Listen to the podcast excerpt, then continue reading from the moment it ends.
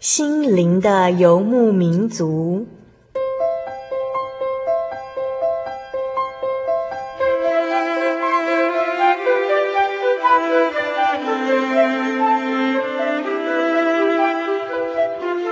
在这个谁都不管谁的后现代社会里，每个人的心灵都是游牧民族。成长的过程就是寻找的过程。每一颗漂泊的心灵，其实都在寻找生命的绿洲。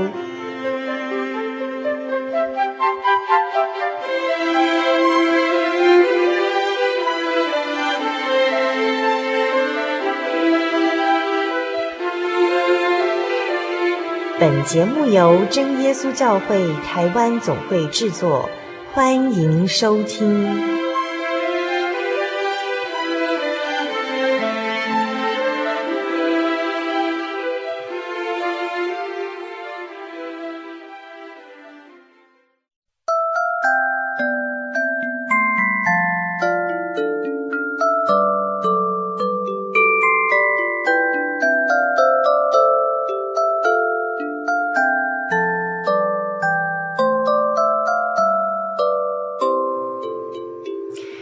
心灵的游牧民族，在空中的朋友，大家好，我是主凡，很高兴又和您见面喽。您这个星期过得如何呢？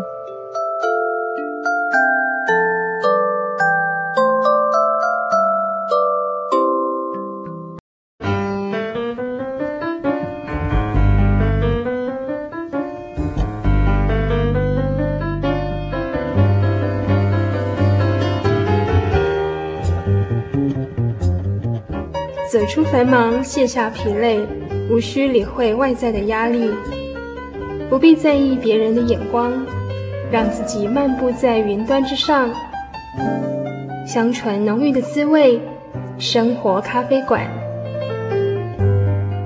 用心调味，与您共享。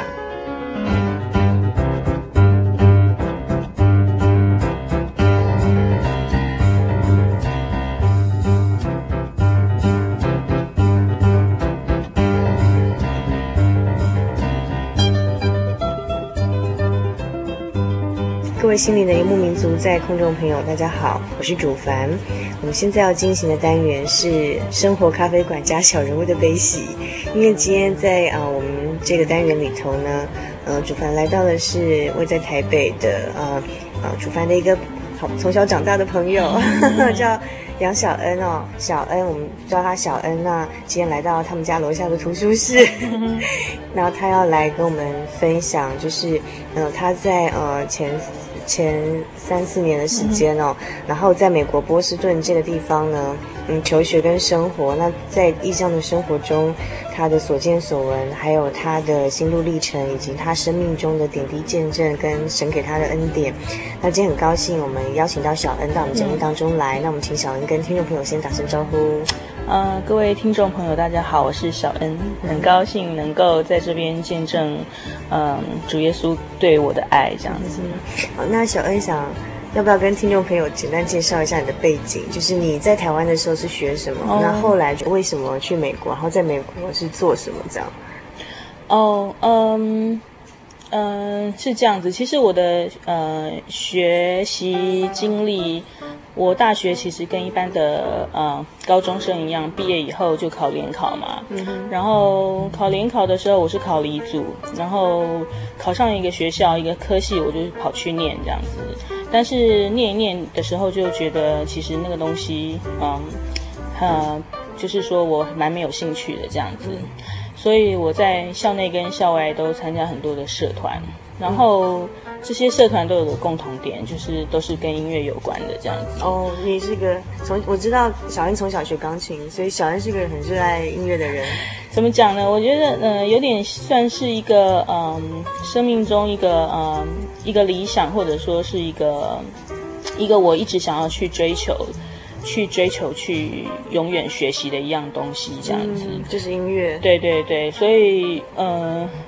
我不知道说我这样算不算热爱，但是我一直把它当成是我人生呃非常重要要要去呃追求的一个目标这样子。嗯，所以呃，其实我也学了蛮多的东西嘛，因为呃，我高中有吹萨克斯风这样子，所以。我后来我还记得你那时候是台北市立某女中的乐队 队员，对啊，那是很久很久以前的事情。对，但是之后因为我一直都没有放弃嘛，所以我就是一直有呃自我自我学习，然后一直有去追求这样子。然后那时候你学过很多不同的乐器吗？嗯、呃，主要就是钢琴跟萨克斯风啦，然后就是。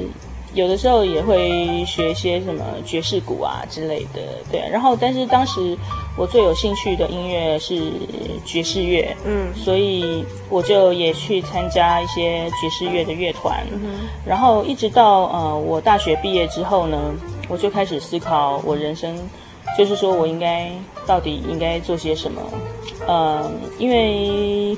我我对那个工程的东西不是很有兴趣嘛，所以我后来就决定去念一个去考音乐的研究所，然后后来，嗯、呃，我就跑去念呃国立艺术学院的音乐学研究所，那现在叫做台北艺术大学。嗯，对，然后可是那个东西它是走学术学术路线，嗯，对，然后国内研究所一般都是走学术路线比较多。呃，应该是说那个那个跟。音乐的演奏跟作曲完全没有关系，他完全是研究音乐的，就是说从事音乐的学术研究这样子。然后，对，所以那个东西就是呃，我是走民族音乐学的方向嘛，然后，所以我当时也做了不少的那个田野工作，但是我后来这个这个这个学校我又念了很久。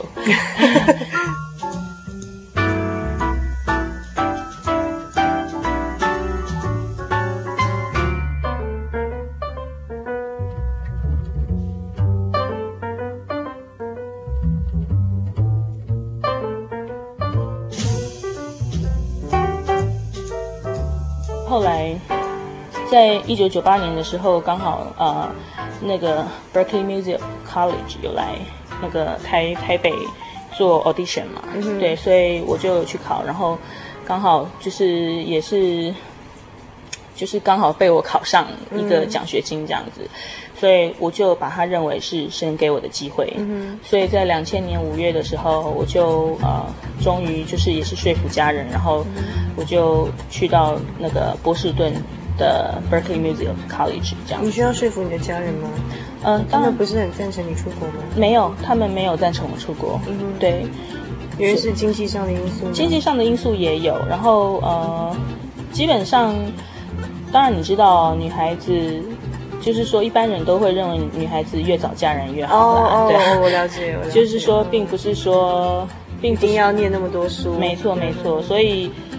而且他们也不是很清楚，说我到底去那边是念什么东西。嗯嗯，对，所以我必须就是啊、呃，跟他们讲说，我回来可能会做什么样子的工作，这样子，我要我要去那边进修什么样子的东西，对呀、啊，嗯哼，大概是这样子。嗯哼，对，嗯，然后后来说服了家人，对，有了部分的奖学金的补助，对对，就去了美国的哪里呢？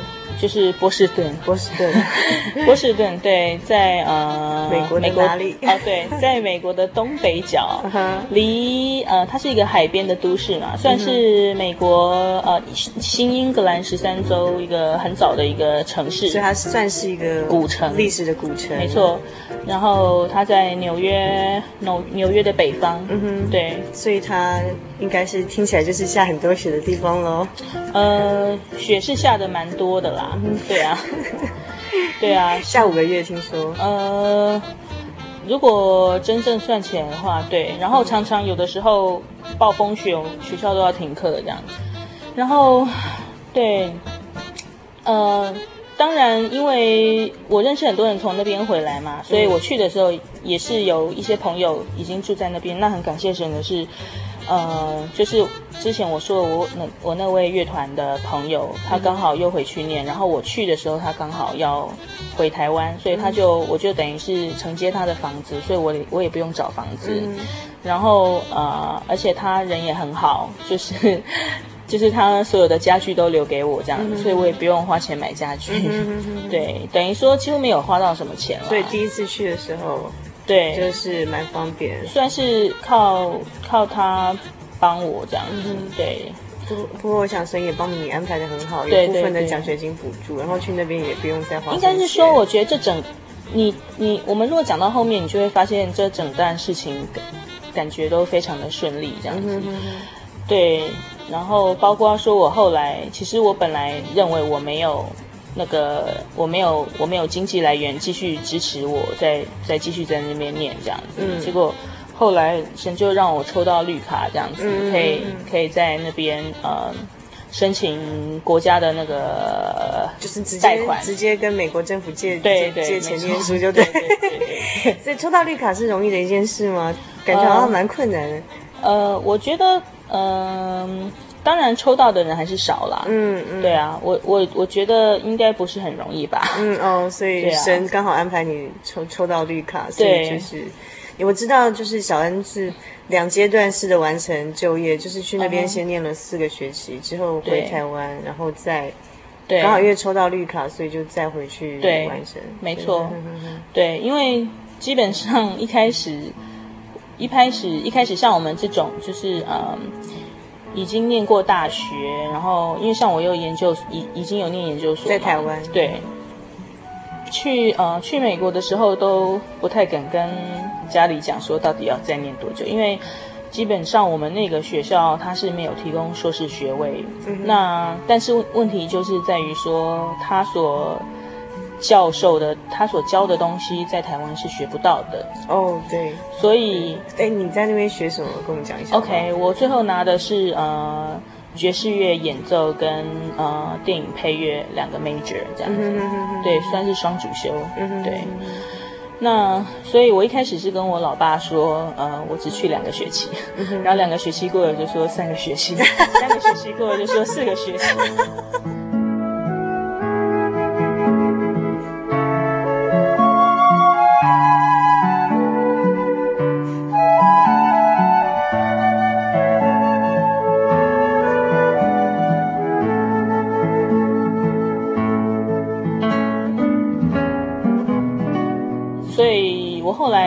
就是，呃，决定回来是因为我的硕士论文，我在台湾的硕士论文还没有写完，嗯、所以我也答应过我爸爸，说我一定会把它完成。嗯、所以我在念完四个学期以后，然后我就回到台湾来，然后回来啊、呃，大概就是待了也是五六个月，然后把硕士论文给他写完，然后对啊，也做了硕士论文的口试，这样子、嗯、就是算是拿到那个学位，嗯、对啊。然后，呃，然后在那个时候，在我回台湾之前，我已经知道我抽中绿卡。其实说也奇怪，因为我们在办那个的东西的时候，我我办绿卡对办抽，就是说抽绿卡。那时候那时候是台湾第一次可以参加绿卡的抽签。嗯，那很多以前不行，是不是？以前没有，对，因为因为呃，美国它的规定是这样子，好比说现在中国大陆的。也不能参加抽签，为什么？加拿大也不能参加抽签，英国人也不能参加抽签。为什么？就是美国政府的规定。对，好比说，因为可能因为大陆人民就是大就是中国大陆那边的人，呃，怎么讲？就是可能呃。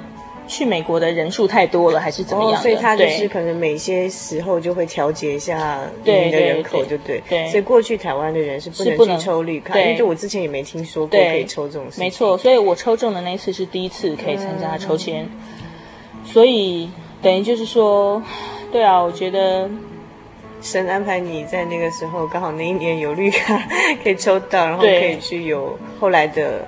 对经费去完成，对第二度回去完成这个学业，这样。因为我后来回回呃回台湾完成我的那个硕士学位的时候，就是一方面那当然是第一要务嘛，嗯、因为念了就要把它念完。嗯、那就是虽然可能将来并不是很想要走那方面，嗯、但但是嗯、呃，那另一方面的时候，呃，我跟我爸爸也是很烦恼说，说尤其是我自己啦。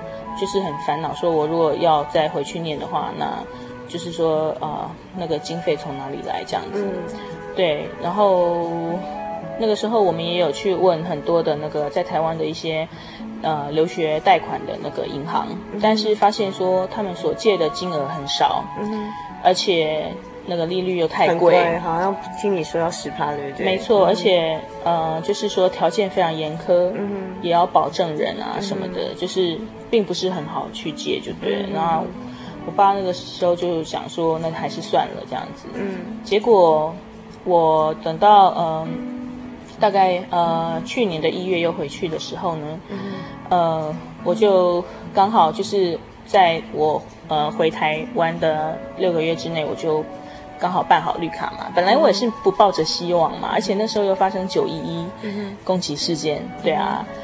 但是对，因为呃这也是神的安排吧，对啊，因为呃我那时候。本来你抽中绿卡，并不保证你就可以办好绿卡，嗯、因为十万人抽中绿卡的签，但是只有五万人可以办成功。嗯，所以你如果晚一点寄的话，就是说似乎好像那个排名就会在很后面。但我后来发现，其实它不是那样子排名的。嗯，总而言之，我一直到九一一之后，我才寄那个要申办的绿卡的那个文件，这样子。嗯嗯我还记得那个时候，我打电话，因为我不我不是很清楚要怎么办，然后我打电话去问那种代办中心啊，他们都一副哦，呃，你这个太晚了，我们都已经。我们的都，我们客户都已经送出去哦，你这样根本来不及哦，你跟 好像一副好像我对对对对对，而且他们他们代他们代办那个价格也蛮高的，嗯嗯嗯。然后我后来就想说，真的吗？然后我就想算了，自己办好了。对，我就自己去那个呃台北市立图书馆去找那个资料这样子，然后我自己填那些表格这样子，嗯、然后就寄去。结果没想到十二月他就寄来叫我去面试，对，oh, 所以等于说整个那个时间都卡的刚刚好。去美国面试还是在台湾？No No No，在台湾面试，在台协会。耶，对，然后总而言之我就很高兴啊，因为终于就是办成功。然后我，所以我第二次进去美国的时候，我就不是拿学生签证，是就是以绿卡的身份就是进去这样子。对，然后然后回到学校，回到就是回到 Berkeley 的时候。对，然后我就去找 Financial Aid Department，、嗯、就是他们的那个奖助学金的那个 department，、嗯、然后就跟他们讲说，哎，我有这个绿卡，那我可以申请什么样子的 grant 或者是 loan 嘛？然后他们告诉我说，啊、嗯、grant 的话一定要没有任何的学士学位才可以申请。那因为我已经有我已经有学士学位了，嗯、所以我就没有办法申请 grant。然后他们就给我 loan 这样子，嗯，就是贷款，对，贷款，嗯、但是。就是说，金额也给的非常的高，一个呃，对，一个一年，对不对？一个学期给我五六五六千块这样子，对，然后五六千块美金啦，对啊，然后呃，利率的话大概才呃三三 percent 而已，对，三趴对左右，对啊。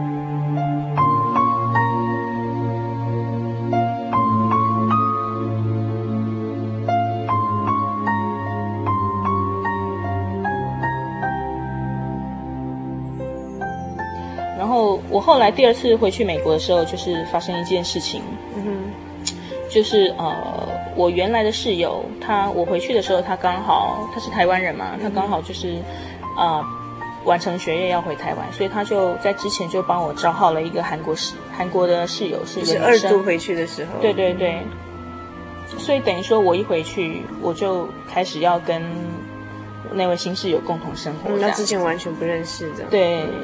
当然不认识啦，对啊，因为那室友也不是我找的嘛。嗯，结果后来就发生蛮严重的事情，嗯、因为呃，后来就发现原来他就是有精神分裂这样子。嗯、那我我就是在那件事情发生了以后，我就完全就是说，我整个生我整我整个生活就是就乱掉了。嗯。可能想要跟我们讲一下，你那时候住的房子、租的房子是只有你跟他两个人住在一间房子，对不对？对对对，那个是因为美国的房子哦，尤其是我们住在 Boston 那个算是 downtown 的地方，嗯，房子都是老的，大概都有一百年以上的历史。嗯、哦，然后呃，然后因为因为很贵，嗯，对，所以大部分啊。大部分租房子的时候，呃，好比说 one bedroom split，、嗯、就是说它可能是一房一厅，嗯、然后就变成说一房要住人，一厅也要住人，所以就是大部分客厅都是有在有住人，有在当一个房间这样。对，就是留学生这种 艰苦生活需要这样去睡客厅，租租客厅的房间这样。那刚好我们那一栋，我们那一间比较好的是。那个客厅是有门的，嗯，那有些没有门的，他可能就得只拿个布这样当做那个、哦、客厅这样，当自己的房子。对对对对，那刚好我们那个是有门的，嗯、那所以就是他睡客厅嘛，他住客厅，然后我住那个房间。嗯。对，然后呃，一开始我本来以为，我本来只以以为她只是一个就是很会占人家便宜的韩国女生这样子，嗯、韩国。但到底是发生了什么事情？你渐渐发现说，觉得室友会对你造成威胁？嗯、呃，因为就是之前她可能她只有就是说怎么讲，就是会说对，会要求我一些奇怪的事情，嗯、呃。然后或者说呃会怎么讲，就是呃会穿我的鞋子这样子，嗯嗯嗯、就是这也只是都是小事啦，嗯、因为因为你只会觉得说哦他可能喜欢用别人东西，然后先不会先问你这样子。嗯，那后来我就后来有一天晚上啊，呃我练习完毕以后，就是在学校练习演奏。对对，呃。那个，因为我家住跟学校的距离只有走路只要一分钟而已。嗯，那我就练习完毕以后，那天心情很好，然后跟在呃学学校门口遇到我的朋友，然后我们就一边聊天一边走到我的我我的公寓那边这样子。然后我一边跟他们讲话，一边我就我不知道为什么，我就自己就往上抬头。结果我发现了什么呢？结果我就发现说我房间的灯是亮着的。嗯，那我就想说。奇怪，我我记得我离开的时候我是有关灯的，嗯、那我那时候就隐隐约约有一种很不，就是说很不舒服的感觉，很不祥的预感。嗯、对，所以我就赶快跟他们说再见，然后我就冲到楼上，就一冲一进一进去啊，就发现说，哎。渐渐就是从那个走廊这样走过去嘛，就很像那个 X File 的 那个气氛，你知道吗？因为我要到我房间要经过一个走廊，嗯，对，然后一走过去就发现，哎，怎么我的房门是开着的？嗯，然后我的灯也是亮着，嗯，然后我的笔记型电脑啊被丢到另外一个桌子上，嗯，然后就是 upside down 这样子，嗯，然后我的 keyboard 被拉出来，嗯，对，然后感觉好像。有人对我很生气，然后对我的房间就是做，做过了修理就对，对对对对 我就吓了一跳，因为我我怎么样，我我怎么样也想不到说奇怪，他他他他到底怎么了？对，因为之前就是当天的在稍早的时候，我有听到他就是很生气的，好像在念念念有词这样子，嗯、就是好像在。有点像念咒还是怎样的，嗯、我不知道。对，发出怎么样声音？你觉得是？就是呃，好像很用力、很生气的，就是我热不如的，就是就是我听不懂他的语言啦，但是我可以确定那不是韩国话，你知道吗？嗯、对啊，因为我我知道韩国韩语是怎么样。小恩一开始可能以为他是在发声练习，对，因为大想他主修声乐，因为他主修 vocal，嗯，所以我以为对啊。总而言之，总而言之，我就想说，哇，他。就是居然还跑进我的房间，那我应该好好的跟他谈一谈。对啊，我应该应该要问他说：“你为什么要跑进我的房间呢？”嗯、然后，所以我就马上就走过去就要敲他门嘛。嗯、我就一敲门，结果我一敲门啊，然后里面的人就对我发出一声吼叫。那因为我胆子很小，所以我就赶快躲回房间，把自己给关起来。那一天晚上我根本睡不着。嗯，对，我睡不着，然后。在我的房间里面啊，我就一直听到就是有一个人穿高跟鞋的声音这样子，嗯、然后每过五分钟就从他的房间走到厕所，然后又跳跳跳跳走回他的房间。我真的很怕他，我我可以了解，因为想要你一个女生，然后在异国完全没有亲戚跟家人，然后两个人住一个房间，然后你发现发现室友有些异状，可是你这么在半夜里头，我想那真的是蛮害怕，因为你不晓得该该怎么处理，或找人来陪你或什么的。对，我是那个时候我真的不晓得怎么办，因为我从来没有遇过这样子的情形，而且我自己真的是胆子蛮小的，嗯、对，然后。怎么讲？因为你对这样子的情况完全是一个未知的情况，嗯、对，也不知道说他到底会不会突然就是怎么样，对。然后我就那天晚上睡不着，然后我一直打电话给给朋友啊，然后对啊，然后就就问他们该该怎么办之类的，嗯、然后也有那个就是反正也有。也有我的朋友说，哎，他会不会是中邪啊 之类的？对啊，然后但是有朋友跟我讲说，有可能是精神分裂这样子。嗯，那可是问题是我根本完全不是专家，我根本没有资格去判断这个事情这样子。然后那个时候在晚上嘛，然后我就觉得，我就觉得真的是很很无依无靠。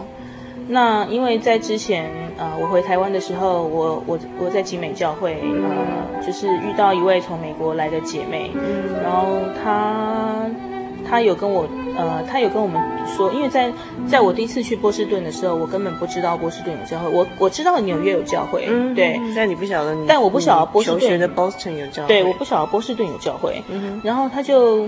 就是呃，那位姐妹就跟我们说，有啊，波士顿是有一个祈祷所这样子，嗯，对，然后我才知道说，哦，原来是这样子。那可是你二次回去的时候，你有去教会？我没有马上去，对，因为我二次回去的时候，我我回我回波士顿两个礼拜，我就马上又回台湾去，呃，去面试，因为面试，对，面试是那个时候，嗯，对，因呃。总而言之，我回波士顿两个礼拜，我就马上回去，呃，回去台湾，嗯，呃，面试那个绿卡，嗯，对，然后一个礼拜之后，我才又回波士顿，嗯，然后我刚回波士顿的时候，就发生这件事情，所以你还没有去教会？对，我还没有联络他们，然后那个时候我就突然觉得好害怕，所以那时候的第一个念头是什么呢？那个时候我就想说，这种事情除了神，大概没有办法解决，哦，对啊。所以我就我就马上，就是我跟我的同学聊完以后，我就起来，我就上网，然后就找那个教会的网站，因为因为那位姐妹给我的电话，好像在我爸爸那边还是在哪里，我也不知道。然后那时候我也有打电话给那个我台湾的亲戚，问他们有没有那个电话。嗯，然后哦，是我表姐啊，就是木真嘛，她就跟我想说他们有网站。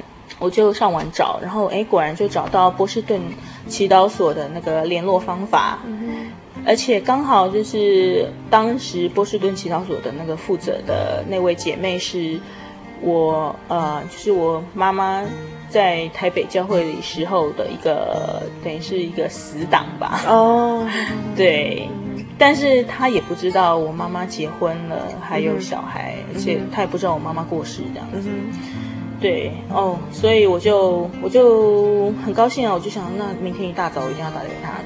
结果第二天一大早我就打去啊，然后他就很高兴啊，说哦，原来你你你来哦，他不认识我了。他说哦，原来我们多一个姐妹在波士顿呃念书这样，然后他说哦，原来你之前都不知道有祈祷所啊，这样这样，然后他就说很好很好，然后我们现在就是也就是在什么地方有那个啊啊、呃、青年的茶经，然后礼拜六我们有租一个呃教会在里面是做那个安息日的聚会这样子，嗯、然后所以呃所以我就挺高兴的。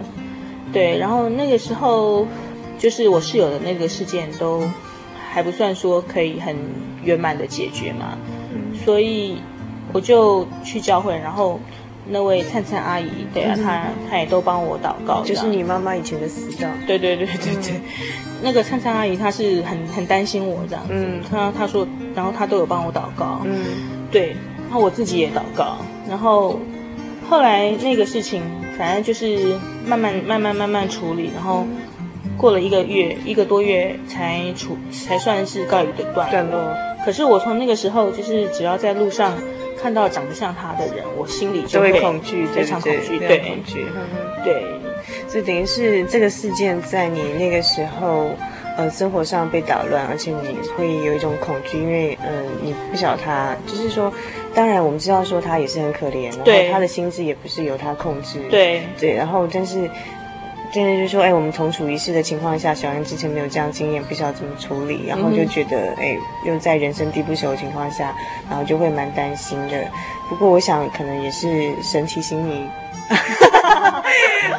去美国之前一年多都没有去教会，对对对对对对对。那所以这个应该是，尤其像这样的状况，就是像哎这样精神异常的状况哈，就是我们大概也都知道，在医学上是没有办法处理的。嗯哼，那就是其实碰到这种比较是灵里面的那种。这种问题，我们大家都第一个会想到说，要还是要赶快回去找神，这样 帮我们解决生活上的。真的是这样子啊！因为我第我真的是第一次遇到这样子的人，嗯、对，因为跟他的就是说，必须像每天要面对他，我根本就没有办法负荷这件事情这样子，嗯、而且就是说，就是呃，就是那一天发生那个，就是他进我房间的那个事件之后，第二天，因为我朋友就是说。啊、呃，他说，如果你要跟他聊天的时候，你会发现说他，嗯，就是说，如果精神上有分裂的情形的人啊，嗯、你如果跟他聊天，你跟他说，你跟他说 A，他会回答 B 给你，这样子，嗯、就是会文不对题这样子。嗯、所以我就试着跟他聊天，然后他就发现说，果然他是，就是因为他一开始他就跟我说。哦，昨天晚上我很抱歉，因为我以为你的灵要杀死我。嗯哼。然后他也说我的 spirit 非常的 strong，这样子。然后我就想说，哎呀，糟糕，糟糕！我的意思说，会不会他是被什么给附身这样子？我不清楚，因为我我没有能力去，我当时没有能力去分辨。对啊，所以反正就是可以确定的是，他看到。就是可以看到一些我们看不到、听不懂的对东西，这样对对。然后那时候我真的是超级害怕，趁他出去的时候，赶快把所有的菜刀通通收起来，都藏起来。对啊，但对啊，嗯。但是后来就是也靠学校辅导室的帮忙，然后先先是处理对，先送他去医院，然后做一些治疗这样子。对。然后对啊，总而言之，过了一个月以后。这件事情就是处理完了，算是就是告一段落这样子，嗯、然后我就去教会嘛，对啊，然后我感谢神啊，不只是处理掉说这个室友的问题，也处理掉你信仰上的问题，因为很火速的跟教会联络，想到说，哎，好像很久没去教会了，就再去教会的感觉怎么样？嗯、呃，再去教会的感觉的时候，第一个感觉是非常的高兴，嗯哼哼，因为好像就是有一种好像回到一个。有点像浪子回头的感觉，对，就觉得说很呃，就觉得说好像回到家，因为虽然说是不同的地方哦，嗯、但是就是说同样是真耶稣教会，其实。就是说，每个地方你回去，你就会感觉到说，这就是你从小长大的教会。虽然说你从来没有去过波士顿祈祷所，当然没有啊。对对，但是第一次去，还是就觉得好像回到你在台湾从小长大的教会一样，对对对，回到家的感觉。没错没错，因为因为大家的就是理念都是相同的嘛，就是说信仰上是相同的，嗯，所以。就觉得说，对啊，觉得蛮好的。虽然说那边很多都是有很多的青年都是啊、呃、不会讲国语的，对，有从英国来的啊，然后文化背景也不同，都不一样。然后有从小在美国长大的，也有十几岁就去美国的，对，很多对。然后基本上那边就是有呃四个，对，四个家庭，对，然后嗯。呃我是渐渐才了解他们每一个，就是说大概是怎么样这样子，对，呃，他们也是最近这几年才在呃，才就是租一个 basement，对，租一个 Saint Mary Church，那是一个教堂，嗯，就是其他教会的教堂，对。然后我们现在呃也有在筹筹备那个在筹钱。要建会堂，嗯，对，呃，主要那边的信徒是四家人啦，嗯、四四户人家，嗯、但但是嗯，也有很多留学生，还有一些上班族这样子，嗯、然后还有慕道者、慕道朋友这样子，嗯，然后呢，第四户人家呢，就是呃一对一对夫妇，一对很年轻的夫妻这样子，嗯、他们就是说新受洗的，嗯、对，然后还有林妈妈的儿子。的太太也是新受洗的，嗯，对，然后嗯，我觉得我觉得真的是很大的神迹吧。我的我的意思说，嗯，从一开始没有到一户人家，对我来说，因为你看这个时间这么长，大概有二三十年，嗯，然后一直到最近，就是说有这么这么好的生力军加入，嗯哼，对，加入这个这个我们我们的阵容这样子，对。呃，因为主要是像好比说像呃那个那个林妈妈的媳妇啊，其实年龄跟我们差不多啊，比我们大一点。那我看到她，我感觉非常非常的亲切。嗯，她她非常非常的 nice，真是超 nice 的人，嗯、而且我觉得我看到她，我觉得我都很感动啊，因为我在那边的时候，就是常常受到他们的照顾，这样子。嗯对啊，然后我才可以在这边做个剧剧情回顾，就是在若干集之前，就好几集之前，主凡采访到一个郑慧芳姐妹。这郑慧芳姐妹在节目中曾经提到她的姐姐在 Boston，然后这个姐姐曾经在那边呢，告诉她说，在台湾的她不平安，要去教会。那么现在就是小恩提到的这个，对对就是同一个人。对对对。那今天是呃，我们邀请到小恩到我们节目当中来哦。哦，其实是主凡到 小恩他们家楼下采访小恩。那小恩他跟我们分享了，就是他从台湾求学的过程哦，然后没有找到自己的志趣，一直到决定去美国念书，在经济上碰到困难，然后神怎么样帮助他完成在美国的一个一段一个阶段的学习求学，然后以及呢，他第一次到美国的时候呢，呃，一年半的时间呢没有到教会，但是呢，到第二次他再回去的时候，因为碰到了一个呃精神上有状况的一个室友，然后导致。小恩他想，他。直觉的想到这个灵的问题还是要由神来解决，所以就很快的回到教会。然后一开始到教会的时候，仿佛有回到家的感觉。然后就是在那边也看到一些美好的生命典范，然后对小恩自己的生命跟想法有很多的激励。那因为小恩还有很多的呃他自己的亲身的经历想跟我们分享。那因为时间的关系，我们将在下一集的节目中继续播出小恩他在 Boston 之行的呃点点滴滴。那么我们今天非常谢谢小恩，那我们下一集节目再请小。来跟我们继续分享好吗？嗯，好啊。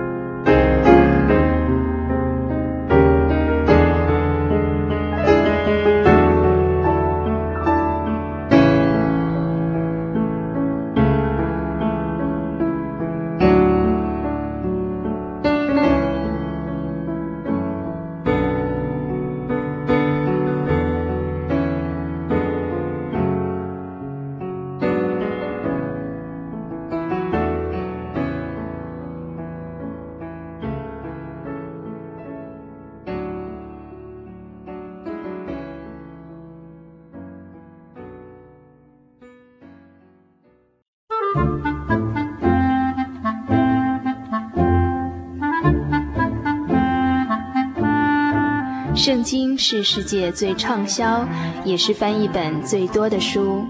许多人因为这本书改变了他的价值观。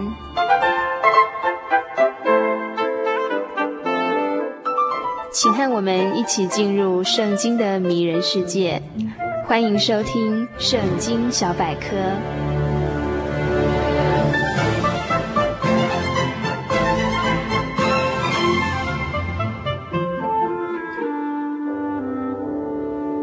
亲爱的游民族听友，大家平安！欢迎您继续收听《圣经小百科》这个单元。今天这个单元要与大家一起分享旧约经卷智慧书诗篇第五篇的内容。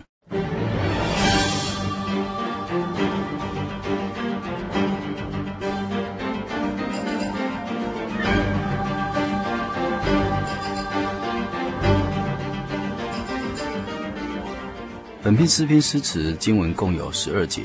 主题是清晨的祷告，诗篇第三篇是早晨祷告的诗歌，而第四篇则是晚上祷告的诗歌。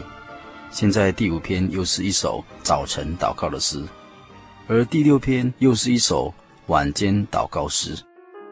诗篇的写作与编排，实在是神的灵亲自的带领所编辑而成的，是值得我们普世人永读，作为人与神。心灵与行动正常的思考蓝图。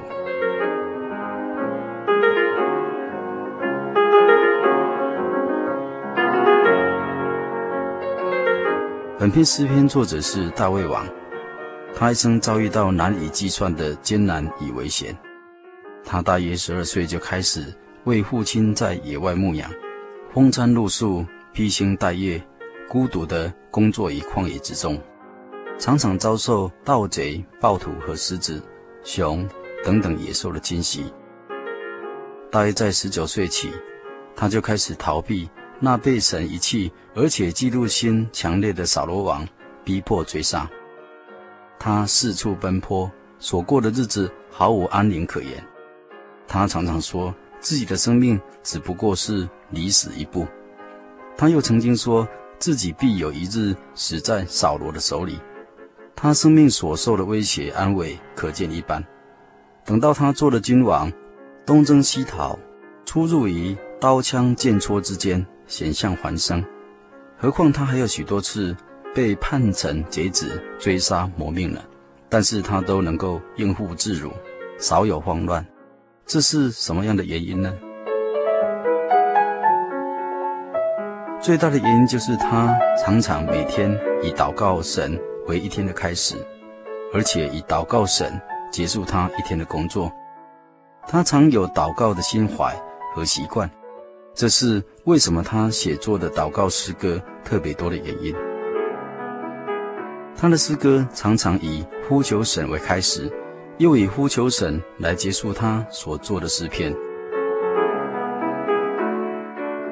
基督徒日常生活得胜的秘诀，就是要遵行。祷告遗嘱灵交的时间，因为在每天生活中最宝贵的时刻，就是遗嘱灵交祷告。这是由历世历代圣徒生活的榜样中可以知道这宝贵的经验。我们以神祷告灵交于清晨的时刻，把自己的心与计划的行动完全交托在神的手中，请求他指引，就必顺利安然度过困境，得胜有余。稳度今生，因此大卫在本篇诗篇诗词的第一段提到他清晨祷告的态度，说：“耶和华，求你留心听我的言语，顾念我的心思。我的王啊，求你垂听我呼求的声音，因为我向你祷告。耶和华，早晨你必听我的声音，早晨我必向你陈明我的心意，并要警醒。”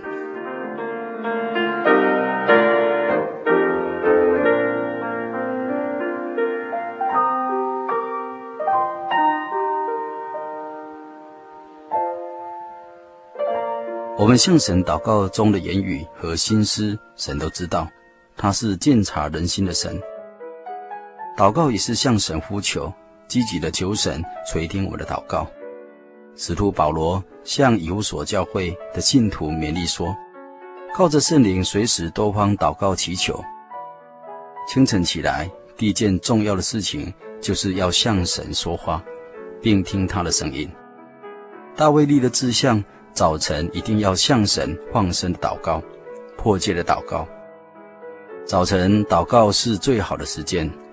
早晨到主的面前，求主能够引导我们的脚步。”以免步入罪人恶人的道路，在言语与行为上能够分别为圣。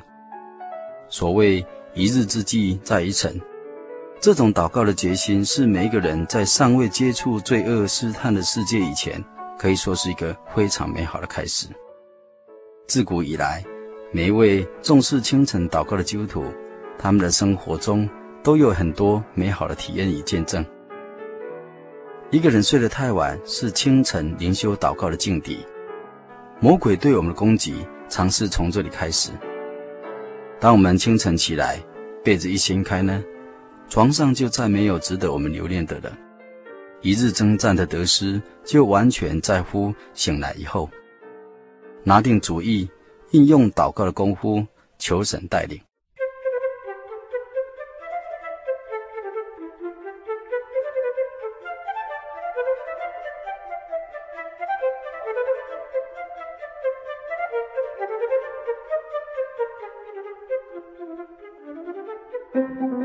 大卫清晨祷告两件事情，第一件事情，他随即向神阐明他的心意；第二件事，他定义站稳信仰的立场，警醒度过一天的光阴。人类是有思想、有理智的活物，怎样处理每日的事情，就必须要经过深思熟虑，然后定下行动计划方案。但是信主的人自己的计划主张，必须要摆在。清晨的祷告之后，这样的主张和方案才能够有真正具体的价值和力量。以基督的心为心，才能够体会神的旨意；又以祷告靠神的心去执行一天当做的工作，直到晚祷安眠的时候为止。这样每日的工作都用祷告为开始，又借着祷告进行工作，直到以祷告作为结束，神就必与我们同行。祝福我们。本篇诗篇诗词第二段，大卫提到祷告当有了真理立场，因神不听罪人的祷告。他说：“因为你不是喜悦恶事的神，恶人不能与你同居，狂傲人不能站在你的眼前，凡作孽的都是你所憎恨的，说谎的你必灭绝，好流人血。”弄诡诈的，都为耶和华所憎恨。祷告的先决条件，必须要知道什么是罪，而且要认罪。大卫嫉恶如仇，他知道神是忌血圣洁的神，他认知神要听他的祷告，自己就必须要诚实表明立场，实际的分别为圣，绝不与罪恶为伍，不做神所憎恨的人，如做恶事的。恶人、狂傲人、作孽的、说谎的、好流人血的、弄鬼诈的，一切要与神亲近的人，都当悔改，远离邪恶。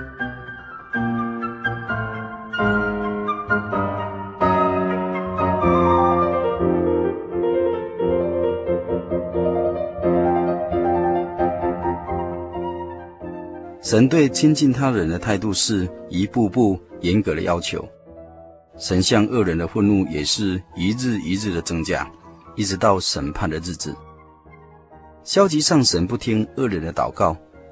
圣经上以赛亚书第五十九章一节、二节说：“耶和华的膀臂并非缩短，不能拯救；耳朵并非发沉，不能听见。但你们的罪孽使你们与神隔绝，你们的罪使他掩面不听你们。”又诗篇六十六篇十八节说：“我若心里注重罪孽，主必不听。神是圣洁的神，寻求他的人若心存不洁，必不能蒙神垂听他的祷告。”本篇诗篇诗词第三段是蒙应许的祷告。大卫作诗说：“至于我，我必凭你丰盛的慈爱进入你的居所，我必存敬畏你的心，向你的圣殿下拜。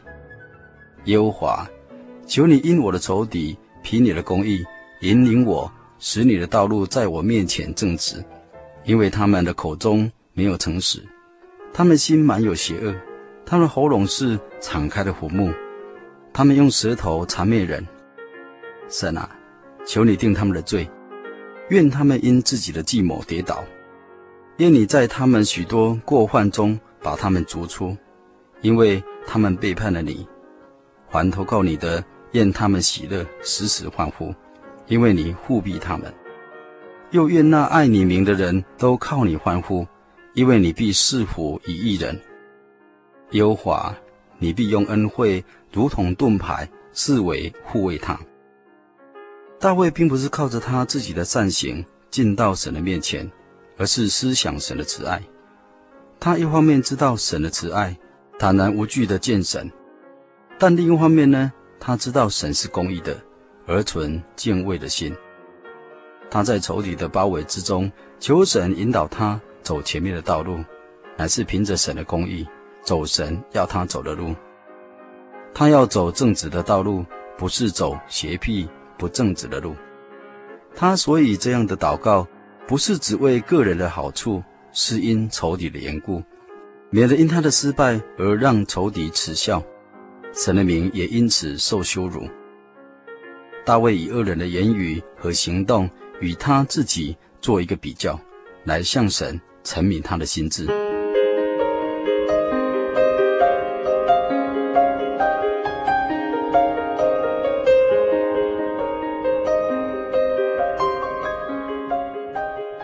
本片中，大卫并没有注定恶人的命运。他在诗词当中提到，如果恶人能够离开他的罪恶，来专心投靠神的救恩，那大卫在这段诗里面所说的福乐，也必临到一个悔改的罪人。大卫不但为他个人求福乐，他也愿意一切爱神的人都像他一样蒙福喜乐欢呼。在本篇里可以看到，大卫虽然受仇敌陷害攻击，情况危急，但他的内心仍然充满着信心、盼望、平安和喜乐。他知道恶人终必失败，而义人终必有喜乐欢呼，蒙神的保护，得福气、恩惠，作为保护他四围的盾牌。朋友，你愿意真神做保护你四围的盾牌吗？耶稣基督。愿意做你四围的盾牌。今天圣经小百科就与您分享到这里，但愿听友有时间再翻开圣经诗篇第五篇，细细的品尝，必得清晨与主灵交祷告的秘诀，以至于蒙真神的赐福。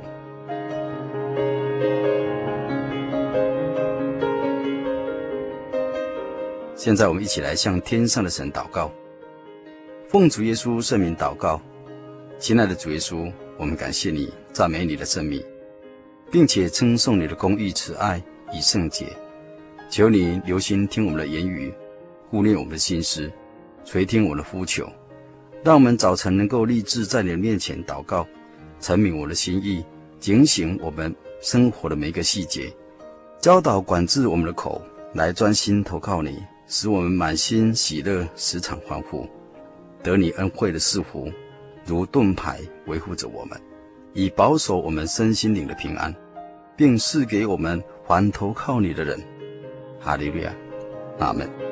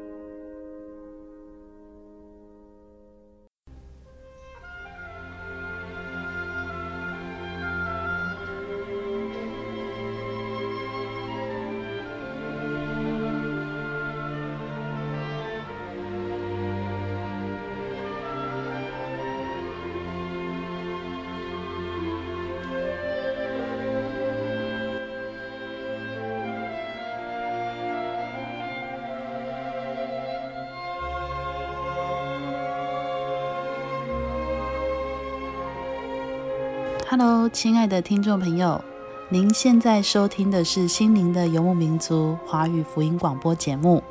本节目由真耶稣教会制作。如果您对真耶稣教会想进一步了解，欢迎您来电与我们联系。我们的电话是四零八七七一八一七八四零八七七一八一七八。我们的网址是。Tjc 点 org，您可以来电询问教会地址及聚会时间。我们竭诚欢迎您来到真耶稣教会，与我们一同享受主耶稣的恩典。再次提醒您，我们的电话是四零八七七一八一七八。在这里，也要再次邀请您继续收听心灵的游牧民族华语福音广播节目。我们期待与您空中再相会。